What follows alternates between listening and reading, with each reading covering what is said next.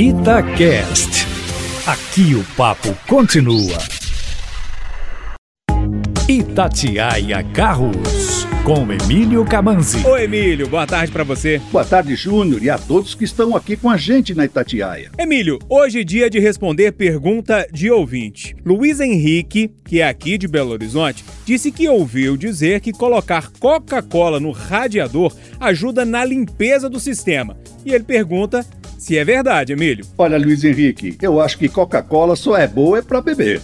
O problema é que essas soluções caseiras nem sempre dão certo. Pode até ser que ela ajude a limpar, como dizem que desentope pias.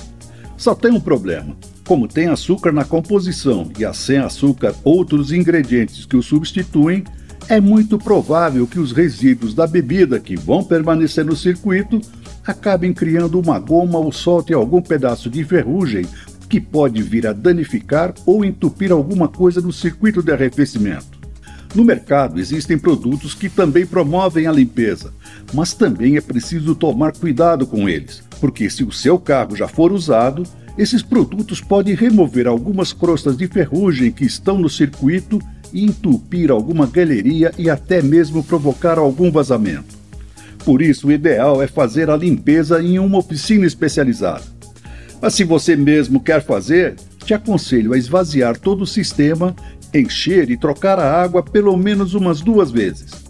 Depois, complete com água desmineralizada, aquela usada em baterias, e coloque o etileno glicol na proporção indicada no manual do proprietário.